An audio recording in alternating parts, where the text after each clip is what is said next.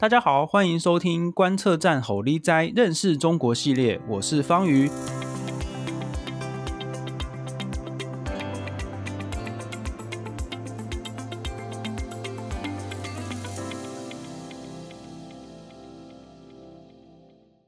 今天呢，我们要谈的主题是到中国留学。那么，我们今天的来宾呢，我们很高兴邀请到台湾教授协会的会长陈立福老师。立福老师，你好。嗨，方宇好，各位听众朋友，大家好。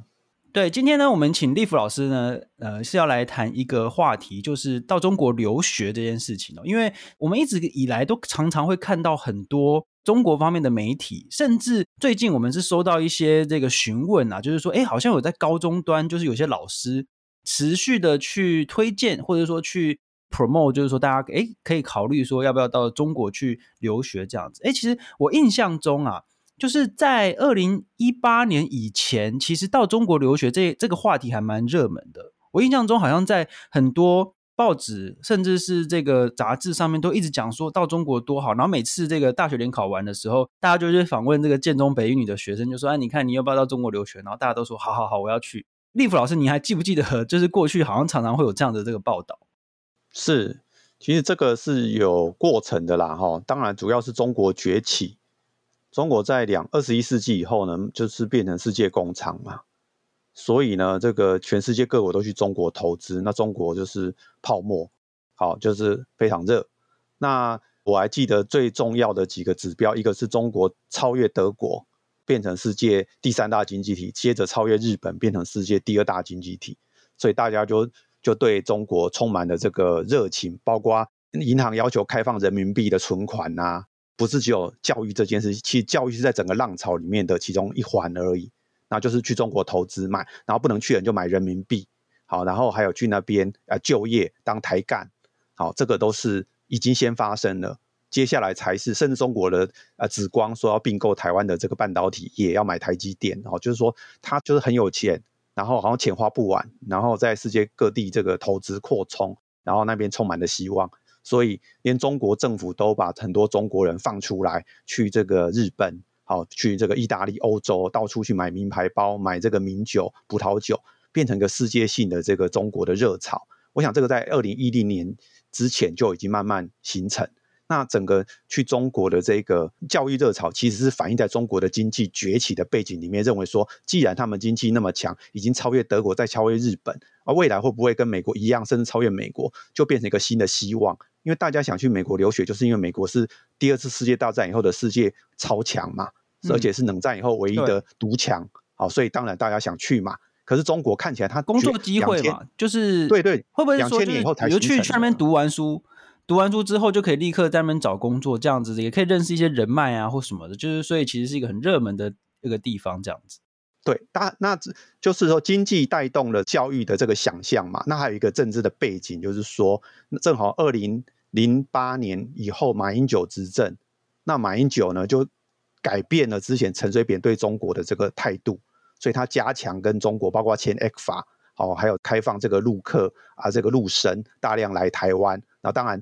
他们来，当然我们这边更多也去。那两岸的这个交流呢，就变得非常的密切。然后台湾的啊，就是不是学者也大量去中国就业，搞得中国有最高时期，搞不好近百万的台湾人都在中国的这种情况。嗯、那这个这个当然就带动说，既然家长在那边就业，那么小孩本来在这边受中中等教育或是大学，也想要转到那边念研究所或大学嘛，这个就是可以可以就全家准备过去的嘛。嗯因为他们觉得中国的未来比台湾可能更好，在两千零八年到二零一六年之前，马英九这八年的时候，这个两岸啊感觉就是好像是要同变成同一国了啊，不断的这个政治上已经这个外交不竞争了，马英九完全退让，那么经济上从 ECFA 要到服贸，然后这个要甚至考虑要为了要进入世界贸易组织的下个阶段，新的一个 FTA 的架构下面，很多人就想象说可以进入 RCEP，就是这个中国。啊，加东协，最后再加日本、嗯、韩国嘛。那在在这些过程里面呢，台湾就好像越来越被孤立。可是呢，中国就觉得说，那个中国跟韩国也签了 FTA，跟很多国家都签了，你们要要不要来？然后他还有亚投行，还有一带一路。所以台湾我们知道，就是第一个就是很多人想要创业嘛，没错，哦、上班。嗯、那上班要找寻找机会，中国是一个正在崛起的，所以他很需要台湾教育有训练比较好的这高等教育的这个人才过去协助嘛，比较西化的。第一个就是充满了机会，嗯嗯嗯，他们也愿意供应比较多的薪水，因为他们其实在那个阶段是在泡沫在膨胀的阶段，他们愿意付非常高的薪水，比台湾多很多倍。就是请请台干过去，对对对对。然后那啊，因为台干都会带小孩，小孩也要在那边就学嘛。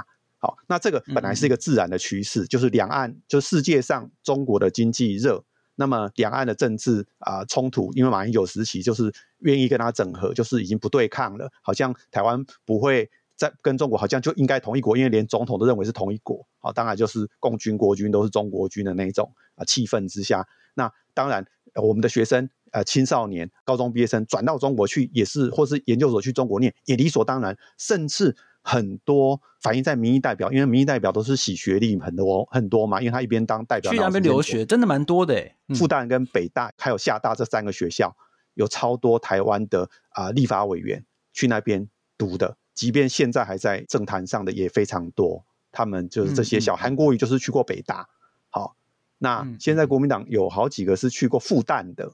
就是现在已经小孩子在当立委了，他他妈妈都去过复旦，最新的就是最年轻的陈玉珍，他去过北大嘛，念硕士啊，这个都是在二零一零年之后的那个浪潮。其实这个浪潮，我们要从中国的经济崛起，然后马英九的执政的政治情况的改变，然后大家认为去那边是不是敌对的，我们是会变中国人，然后连带中国的经济梦充满希望，所以就过去。呃，这个是站在说客观的结构，可是还有一个主观的，就是中共的因素。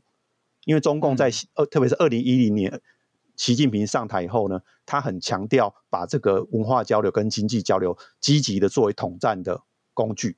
其实之前当然中国也是对台湾想要统战，不过因为这个民进党执政的关系，他们对台湾是故意不要接触，就是为了抵制陈水扁。那马英九之后。开放了这八年，开放这条路以后呢，中共就积极的利用文化跟经济来作为，包括入乡入户啦，还有这个跟台湾的这个学校的大专的各种交流。连管中闵先生呢，台大校，他之前都在在厦门大学做过讲座教授嘛，嗯嗯，嗯，其他更不用讲了。我举的就最极端的例子，连台大校长都去挂名过，做过，可能一学期讲一次课，或者是一个月讲讲一次而已，像这一种的。那对学生来说，中国是不是提提供了蛮多那种优惠的措施啊？对，就这个部分，就是说我我我刚刚讲说，这个就主观的，因为他们对台湾有一些统战的目的。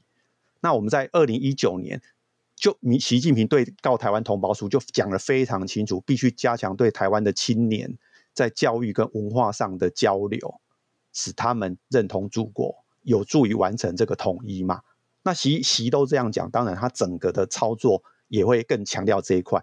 那么这是二零一九年讲的，但是运气很好，是说第一个就是正好二零一九年之后呢，遇到反送中，然后正好是民结构上是民进党执政，然后我们有一点条件可以抗拒这个，再加上连续两年的疫情，各国都纷纷自动自己锁国，所以这个习近平二零一九年的这个对教育啊文化加强对台湾的笼络的青年的笼络，才变成暂缓。那现在因为去去年开始疫情减缓了。然后甚甚至世卫已经宣布，呃，武汉肺炎阶段结束嘛，不再列为重要的危险的传染病。那在这个情况下，中国马上就寄出说，给台湾的学生用这个指考，哎，学测的分数就可以入学他的顶尖大学、重点大学。这很明显的是一种策略上的考量啦。没错，没错。我来念一下这个他们的规定哦，他是他们的规定是这样，他说只要有台湾的什么居住证，还有什么台湾往来大陆通就台胞证啊，参加当年学测。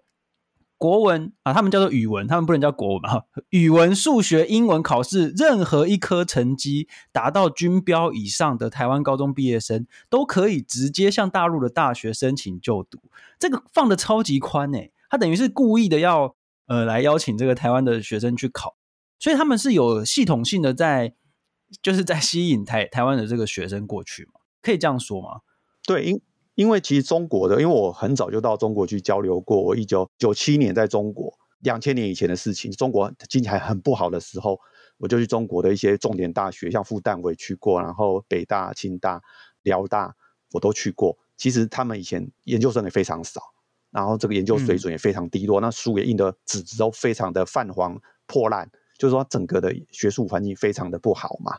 啊，整个嗯，两千年以前中国的这个高教环境跟现在完全不同。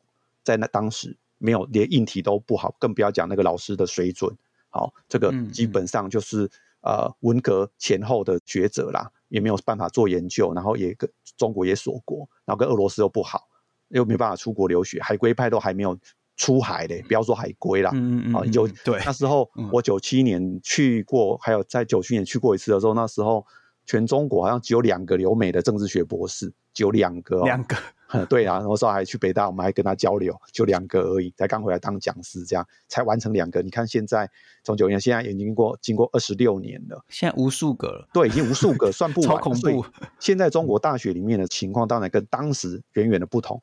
可是呢，如果你想说中国大学也不过是两千年以后慢慢才变强变壮，甚至台湾在两千年以后很多像裕达啦，很多这个私校都还去中国投资，在郑州设大学。嗯比较好的学校，例如说像世新也有在上海设分校嘛，然后叫双联。那现在都还在吗？对，世新还在。就说其实就是都是当时的这个氛围啦。其实第一个就是说，在那边有很多的台湾人、台商跟台湾的这个居民很多，对对对，嗯，有这个需求。对对对，他们想要在那边也顺便念台湾的学位。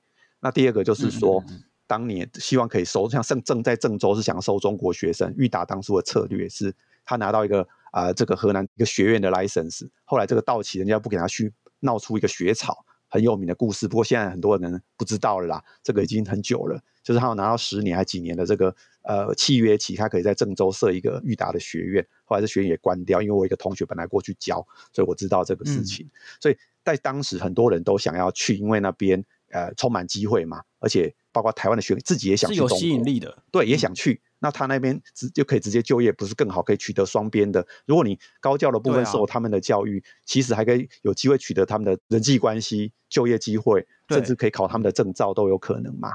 好，所以对他们来讲就是更接他们的地气，所以很多人因为对中国的想象就愿意去。可是我刚刚讲过，其实两千年以后这些大学才慢慢茁壮啊。才慢慢这个吸收资源，跟聘请外国的学者，还有他自己中国海归派的这个年轻青壮学者，才从美国、欧洲回去嘛。那这个都是两千年以后的事情。所以中国的大学其实在两千年前几乎微不足道，没有什么好讲的啦。好，其实是全世界看不上啦。就是除了考古学以外，大概没有什么特别了不起的。中国真的是考古学蛮厉害的，因为这个中国的考古资源很多嘛，所以他们在考古学上。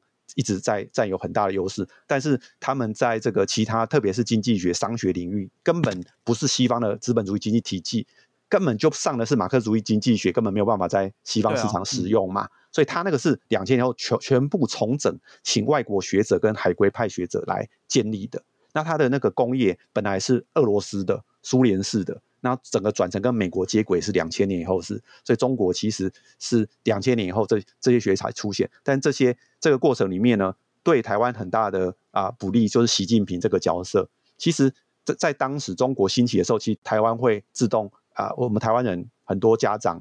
会选医学系，会选电机系啊，去半导体，其实很多是考虑就业或者是实际的利益嘛。对，就是喜欢这个大家长选志愿都是用很明显是反映这样。如果在中国可以直接在那边啊学这些东西，我们家长愿意在利益考量上愿意直接过去。但是没有想到这个对中国来讲，其实它大部分的大学水准并没有台湾的大学好。台湾的大学主要是一九七零年代建立的，好，台湾大学有超过三分之二是创校时间是一九七零年。左右前后大概可以占百分之八十的学校，是你可以去看校，这个我我稍微研究一下。所以我们的大学哈，到现在来讲，随便都是五六十年以上的历史啊。所以五六十年的大学是比较一个正常的成长。嗯、可对中国来讲，这么短的时间，不到二十年的时间崛起的大学，它能够做的什么？第一个，它的像人文啊、社会啊这些啊价值领域的东西，它就没办法。但是对于工科。嗯啊、呃，医学很多研究的方式，只要买设备、机器，愿意投入资本，请外国学者来讲课就可以的，然后也不需要很多这个研究生的资源就可以，只要用老师来写论文，不一定是学生的，然后只要设备够先进的这一种，它就可以追赶的很快。好，所以嗯，你看我们中国，它再怎么啊、呃、买再好的设备、再贵的设备，它不可能在高中毕业生拥有自由思考跟创意的能力嘛，因为这个社会就。很沉闷啊，然后也不愿意跟世界接轨，你不可能去各国旅行以后比较这些差异嘛。而且人文人文的那些这个要教学的时候，会不会老师们都绑手绑脚的？因为很多东西不能不能讲嘛。就是第一个，他本来能够担任这些职位，就会经过不断的审查、考核跟后面的监视嘛。校园都有共产党在领导嘛，所以他本来就相对于大学最需要的就是一个自由实验啊、思考、创意、辩论的空间，而共产党的环境是不允许这样的嘛。他只能在党里面辩论，他不可以拿到一般的社会上来辩论。好，嗯，这个是绝对不行的，因为社会就是要支持共产党的领导嘛。但是共产党自己小组里面辩论，这个是可以的，他们自己讨论可以，叫你赶都可以。但是离开共产党就是不行，其他人不能挑战共产党，不能质疑这些事。所以这个会限制在中古时期大学所创立的时候，它一个最重要的功能。我常常讲，大学是人类最重要的发明啊。我发明了一个地方哈。是像一个沙盒里面，就是随便你里面哦，可以自己天马行空想象什么都可以。然后里面就是要跟现在不一样，目的就是要跟现在不一样。然后做出一百个东西，可能就一个会成功都没有关系。可是从此人类就进步嘛。大学就专门养一堆人在胡思乱想，然后乱吵架，然后乱实验，不知道 发明的东西未来要占什么用。可有一天就有用了。包括现在的这个 mRNA 疫苗，其实也是好几十年前就发明了。那个方法，嗯嗯，好、嗯，匈、哦、牙利的一个一个学者嘛，啊，后来现在才发现，哦，原来这个可以这样用。其实很多东西是很早就发明的，只是说时代还不知道那个做什么用。但是我们先发明好，我们后面就有机会用嘛。所以这个大学是可以提早因应人类，就是我们把它储存起来，各种发明、各种创意，有一天我们就啊，这个以前人家就做，我们就拿来应用，我们人类就可以少付一些惨痛的代价。可是中国不是这样啊，中国大学是要为党服务的。他们他们连法院都是为党服务的，嗯，大学当然一定要为党服务啊，对，对，对，不会例外啊。那为党服务，他就不可能说，如果党要怎么改变，或是要怎么改变党才会变得对社会更好，是没有这个选项的。所以他已经阉掉了大学本来那个功能。嗯嗯嗯，大学在教会创造出来的一个特殊的环境，因为这个这个神学家他们必须要辩论啊，或者是解释好一些理性一些教义。当然，中间也出现过一个宗教破坏，像伽利略啊啊这些事件，也不是没有。不过，西洋走过几百年之后呢，大学被被尊重，它就是一个独立的，我们就应该要容忍它。这个就之后在近代就变成共识嘛，人家已经接受这样了嘛。所以大学有一个普世的价值标准，那它就以唯以真理为依归。那不管你是新教的、旧教的，你都是这样，大家才可以在同一个标准上去沟通啊。你现在中共的中在中国的大学真理上面还有。党哎，那观世音菩萨上面还有习近平哎、嗯，啊，就是 所有的耶稣上面也有习近平哎，那你要怎么去讨论这个东西？各国大学虽然你是讲德文、法文、英文、日文，可大家都知道，站在啊真理的判准是大家不同语言文化都可以沟通嘛。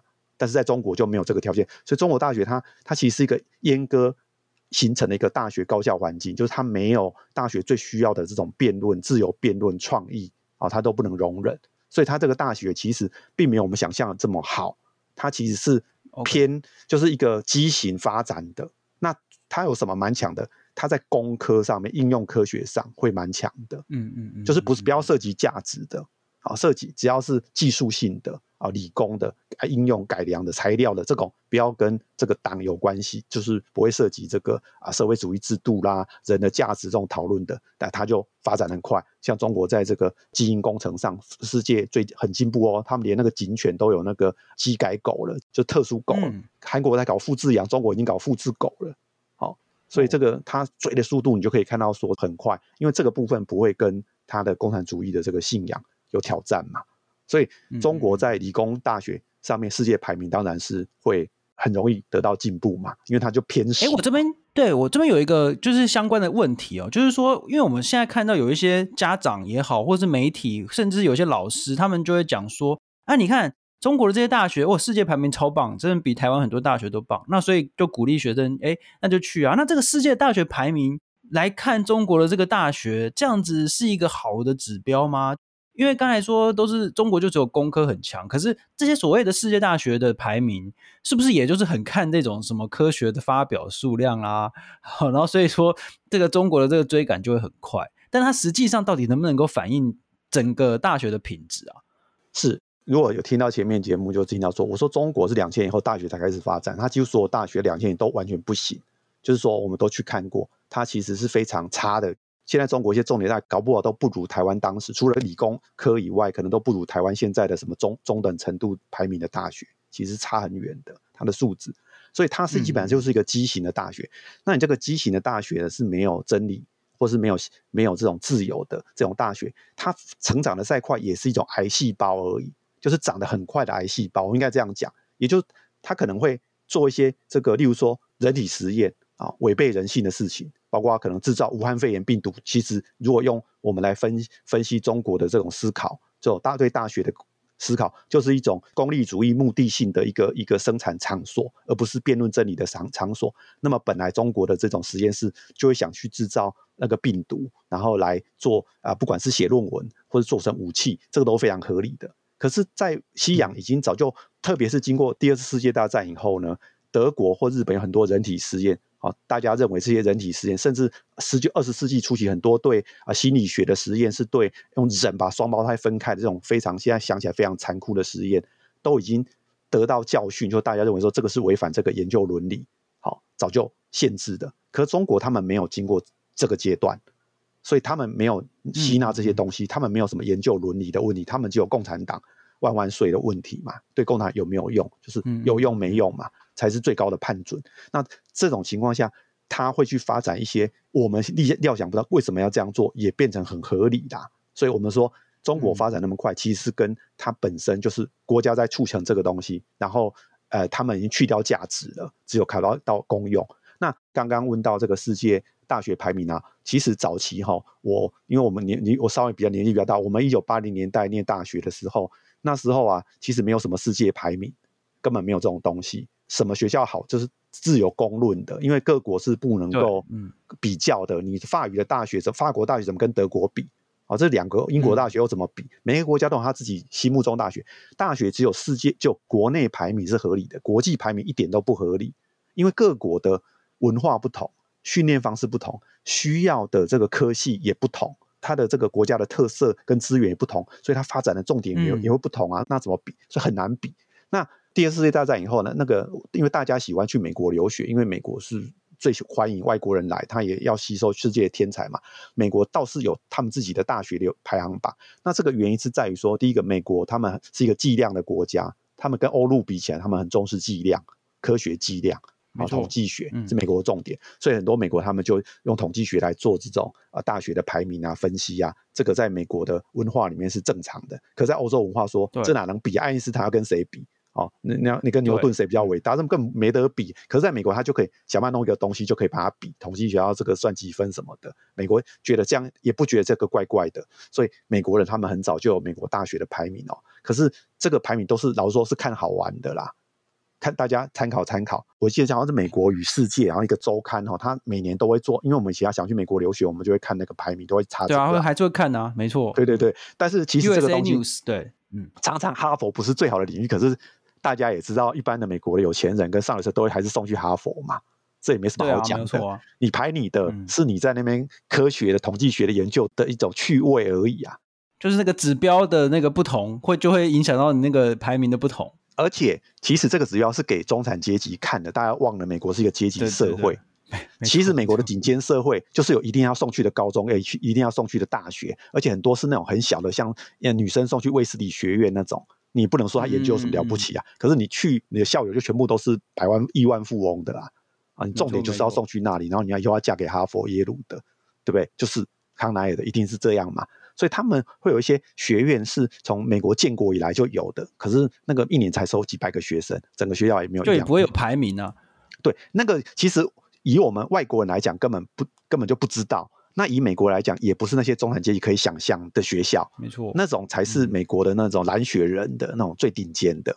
然后很多人台湾人根本不知道，只知道哈佛也有。其实哈佛还有哈佛学院呐、啊，又不是念哈佛就了不起。哈佛最厉害是要念哈佛学院呢、欸。你如果不是哈佛学院毕业的，只是就是你的这个啊、呃、社区大学这个 level，你不是从哈佛学院毕业，你就念哈佛大学毕业，那个算第二流的。那至于念到哈佛研究所，嗯嗯那个是第三流的。对哈佛来讲，就不是最纯正的嘛。他是看你是不是大一就是念哈佛的，很多人是大三才来念哈佛嘛。所以美国他们有他的，那外国人不可能对美国的学制这么了解，所以他就很依赖这种排名。其实排名本来就是给美国中产阶级看而已，并不是美国文化的最深的真相跟根源。那我们外国人反正对美国就是根本就不了解嘛，能够这样了解已经算不错了。所以我们各外国人一直跟随这种，其实老实说宣传的这种中产阶级的文化一直走啦。其实并不有深入美国最文化的根源。所以当这个美国与世界这种这个这个这种杂志的排行的时候，其实哈佛跟耶鲁的校友都是嗤之以鼻。老实说，哈佛、耶鲁，然后这个 MIT 啊，然后这个斯坦福啊，啊 UC Berkeley 啊，这有什么说谁是第一名的？都嘛是第一名。对不对？这哪有什么第一名不第一名？看看你是什么背景，然后你住在东岸还是西岸，然后你是你爸爸是念哪个学校毕业的校友，这才是当初他们选的重点嘛。哪里是说你那个是第一名，我这个哈佛是第一，那耶鲁是第二，我要改念那个哈佛？没有啊，他可能他爸爸阿公都是念那个耶鲁的，他就一定念耶鲁嘛。是什么好讲的？真正在美国上流社会是这样啊，他才不是按照排名。那我们台湾就是，就是说，第一个，我们自己对美国不了解，对外国的这种大学的历史不了解，然后我们又长期受到这个联考跟升学主义的这种排名制度的影响，没错。所以每个学校都有排名，嗯、然后每个科系有排名，所以我们也相信外国也一定是这样的世界，都要有排名，所以我们自然就接轨这一种杂志排名嘛，马上就放进去了。那没想到，没错，还有国家更无聊的那个，就是英国《泰晤士报》，它每年都做世界大学排名。哦、其实一开始世界大就《泰晤士报》，它是一个媒体做的，它根本也不是真正的要拿来研究。就炒作起来啊，台湾就炒作起来了。没错，所以我们以前，然后那我记得在一九九零年的时候开始流行那种《泰晤士报》这种世界大学排名，因为我在学校负责过这个研发处的工作，我就负责这种工作啊，学校的那种评鉴，就是所以我们都会去看那些指标，教学要怎么改才会啊。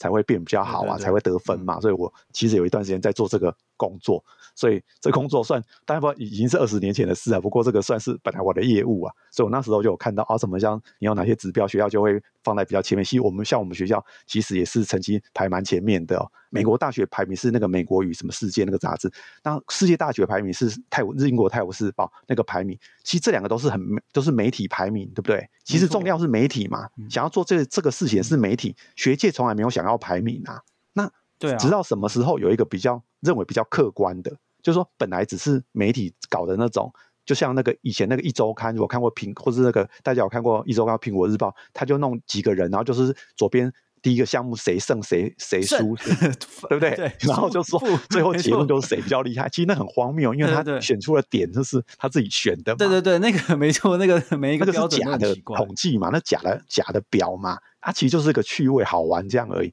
其实当年报纸大概就这种等级，没有人是当真的。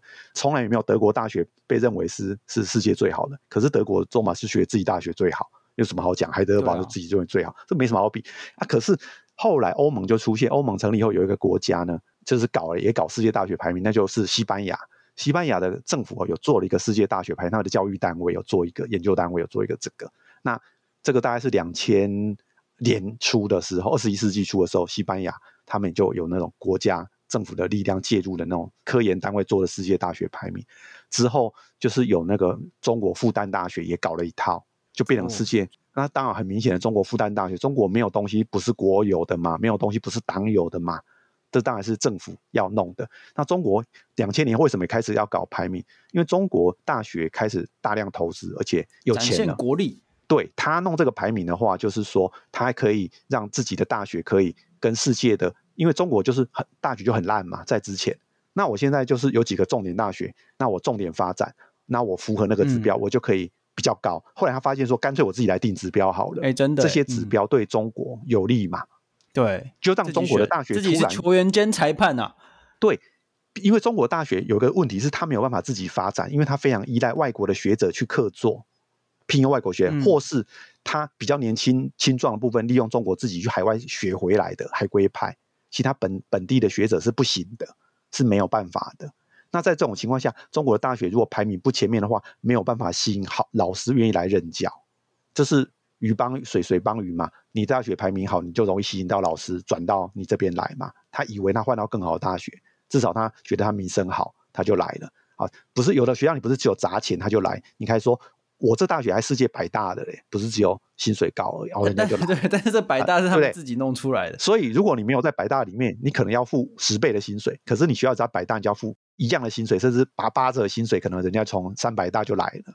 哦，他还需要这个这个头衔嘛，他需要这当这个学校的教授，然后一样的，他只要排名前面，他就可以吸收到比较好的研究生。其实更多的力量在这些排名是用来骗研究生，因为研究生其实是理工科里面最重要的资源。我们知道文文法科学生哈，大概是靠自己研究，可是理工科需要很多研究生操作，像工厂一样啦，就是很很多。那你有好的研究生，才可以维持那个学术工厂的运作嘛？学长学弟这样工头一一一阶一阶的管理呀、啊。所以如果这边我要插嘴一下，这边那个在美国哦，最近有就发现说，中国也就是一直大量的拿钱给那个美国顶尖大学。比如说哈佛啊、耶鲁这些，就是大量的拿钱给那边的教授，就说：“哎，我就是每年给你很多钱，然后你拜托就是吸收这个中国的研究生。”这样，中国是一直不断大量的在把研究生送到美国去。可是他们在国内就是也是这样子，就是靠着这个去冲大学的排名，然后去吸引全世界很多的这个研究生去支持他们的这个呃科学的这个研究嘛。所以，所以这等于是一个双向的，然后就是说不断的把人送到美国的顶尖大学，然后再把。呃，中国自己呢又去弄这个冲排名，弄很多所谓的顶尖大学，然后吸引研究生，这等于是一个，哇，这听起来像是一个非常精密的这个学术工厂诶，而且这个是非常呃 CP 值很高的啊。第一个，本来各国大学各有自己自己的体系嘛，那中国大学体系是最烂的，因为它是马克思主义的，而且封闭的，不跟人家往来几十年了，还经过文革十年的摧毁的。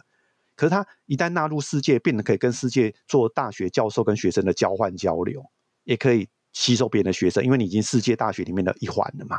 其他都没有想过，中国大学其实是不正常大学，是一个有癌症的大学，是没有价值选择的大学，是不能自由思考的大学。可是，一旦嘛，你放入世界大学排名，你是前五百大、一百大，谁管你大学有没有强制念马克思主义？就平起平坐了嘞。其实他们研究生是一定要念马克思主义，哎，一定要念共产党的党史，哎。才可以的，这共同科目诶。可是他把你，你只要觉得说啊，这排名是百大的，我管他要不要念，我就要来念了嘛。大家就忘了这件事了，那大家不会去想。这真的是一个很非常成功的一个宣传，跟非常成功的一个塑造诶。所以说他们是花了大概二十年的时间，然后来完成这件事情。对，如果没有大学排行，他自己在复旦大学掌握，其实很多人会认为他们那个不算大学。因为他大学该有的基本精神没有，嗯、可是他掌握排行以后，他们那个评鉴系统就不会坚持说是不是自由的，是不是、嗯、是不是这个尊重人权的，有、啊、有没有研究伦理，这、啊、全部都拿掉了嘛。他只管那个 I 有多少篇嘛，他只管这种。对啊，所以这个是很不好的。第一个，他透过这个去降低他对外国的这个资源吸收的价格嘛，用排名来增加自己付出的这个啊薪水啊的待遇的。倍数就不用那么多，就可以遇到很好的。第二个，他们的大学提升变好，因为他研究生能能够送到美国的名校去的，得到机会也变好的。他说：“哦，我这个是相当于什么水准的？所以你用我的学生是世界排名蛮前面大学的研究生哦，哎，你你不会有损失。嗯嗯嗯嗯，所以当然人家也会有一个接受的伦伦理嘛，说啊，对啊，他他排名比较好，其实这是中国的阴谋嘛，不然人家说，哎，他搞不好是共产党员呢。”那、啊、他是不是是不是是是来这边是要偷技术的，还是要来颠覆美国的，要来搞这个无产阶级革命的？啊，没有人在想这个，都想说他是世界呃百大的大学的研究生毕业的，那我们就给他了。所以所以这个是让他跟我们接轨，而就很像这一次的武汉肺炎这种病毒，他就让你没有办法辨识他，失去这种抵御能力啦。所以这个蛮严重的。第二个是，他们这种排名都会去掉人文跟社会这一类的这种重要性。嗯嗯嗯嗯、大学里面要扮演这种呃 USR 啦、社会责任呐、啊，哦这种东西。嗯，因为这种东西就是共产最不要的。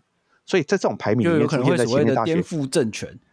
对，不可能是对人文、社会、文化这类的有利的的学校。所以一直看这种东西哈，就会偏重理工、医、农医这一类的应用科学跟这种去。人价值的东西，啊，反正你的文文科、法科这种就会变弱，也就是以后就是有理工科这种技术在主导，它这个排名会有这种问题嘛？我记得，因为我在日本待过，像日本他们啊，也没有什么大学排行，老实说，研究他们会走直接说入学偏差值，像跟我们联考差不多，啊，大概几分可以上。可是呢，日本永远在辩论到底京都大学好还是东京大学好，可是。他他们怎么比呢？大家认为说学术上进入大学比较好，因为就是有一个标准，就是诺贝尔奖谁比较多，其他没什么好比的啊。那我比说哪个教授什么什么，我们教授比较多还你们教授多？那我能比这个？人家直接给你比诺贝尔奖，这个才有意思嘛，对不对？其他有什么好比的？其他的每个学校都有自己的文化嘛，有自己的一套养成学生的系统。可是你如果接受中国那一套，它就变成全部都是把人异化了啦。它不是把人，因为把学校给异化了。用共用这种马克思理论来讲，中共搞这一套是把学校异化，把大学异化了。大学不再是大学了，变成这个人的这种那个职业，这个这技术训练工厂了。它完全去掉它的这个价值跟人文的这个精神的这一面啊。好的，哎，那个因为时间的关系，我们今天大概就只能聊到这边。因为这个哇，那个立甫老师谈的实在是太精彩了。就是我自己对这个，我自己一直以来也是在想这个中国的那个大学排名哦，就是每年我们都一直看到说什么中国大学有多顶尖，这到底是怎样？就是他们到底花了多少的资源在这背后？我觉得我们台湾这个学生们啊，如果要去呃中国留学的话呢，这个相关的资讯呢，最好多收集一下。那我们这边。在最后来跟大家推荐一下，大家听到的这个时间呢，应该会是在七月二十八号周五的时候。那我们在下个礼拜三，也就是八月二号的时候呢，我们会有第十二场的这个 YS Day，就是周三青年日的座谈活动。这个座谈活动呢，是由一群这个年轻学者们所成立的台湾公共策议组织。那我们在认识中国系列呢，会办第四场活动，这个主题呢叫做“停看听”。青年前往中国求学的经验分享，中国到底安不安全呢？选择去中国留学求学要注意哪些事情？那么下个礼拜的这个座谈会呢，出席的这个名单还蛮精彩的哦，包括了这个评论家石板明夫、哦汪浩博士、成功的女性创业家许晶莹，还有一些其他的专家学者们会现身说法。座谈活动呢会在思想森林咖啡共享空间，时间是下午六点三十分哦开始。欢迎报名参加，大家请到呃，脸书粉丝专业叫做台湾公共测议，策是这个政策的策，议是那个有益处的这个益哦，公益的益，没错，公益的益。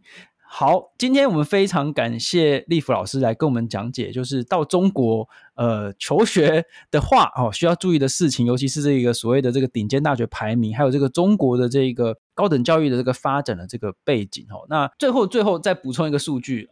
目前台湾人在中国读书的这个学生呢，根据陆委会的这个资料，大概是有一点二万人左右。那近年这个数字差不大不差不多都是这样子。然后每年去中国呃留学的人数大概会有三百多人。哦，最近五年都是这样子。不过最有趣的是，那个你如果看中国的官媒的话，就是说每年都有数千名台湾学子赴中就读大学。这个。数千名的这个不知道是哪里来的，但根据我方的这个统计资料，大概有三百多人哦。那我就是大家还是会根据自己的生涯规划等等哦，去呃考量。假设你是看到这个排名的话呢，那你最好再多收集一下其他的资料。这一集的观测站侯立哉认识中国系列，我们就谈到这边，我们下集再见，拜拜，嗨，拜拜。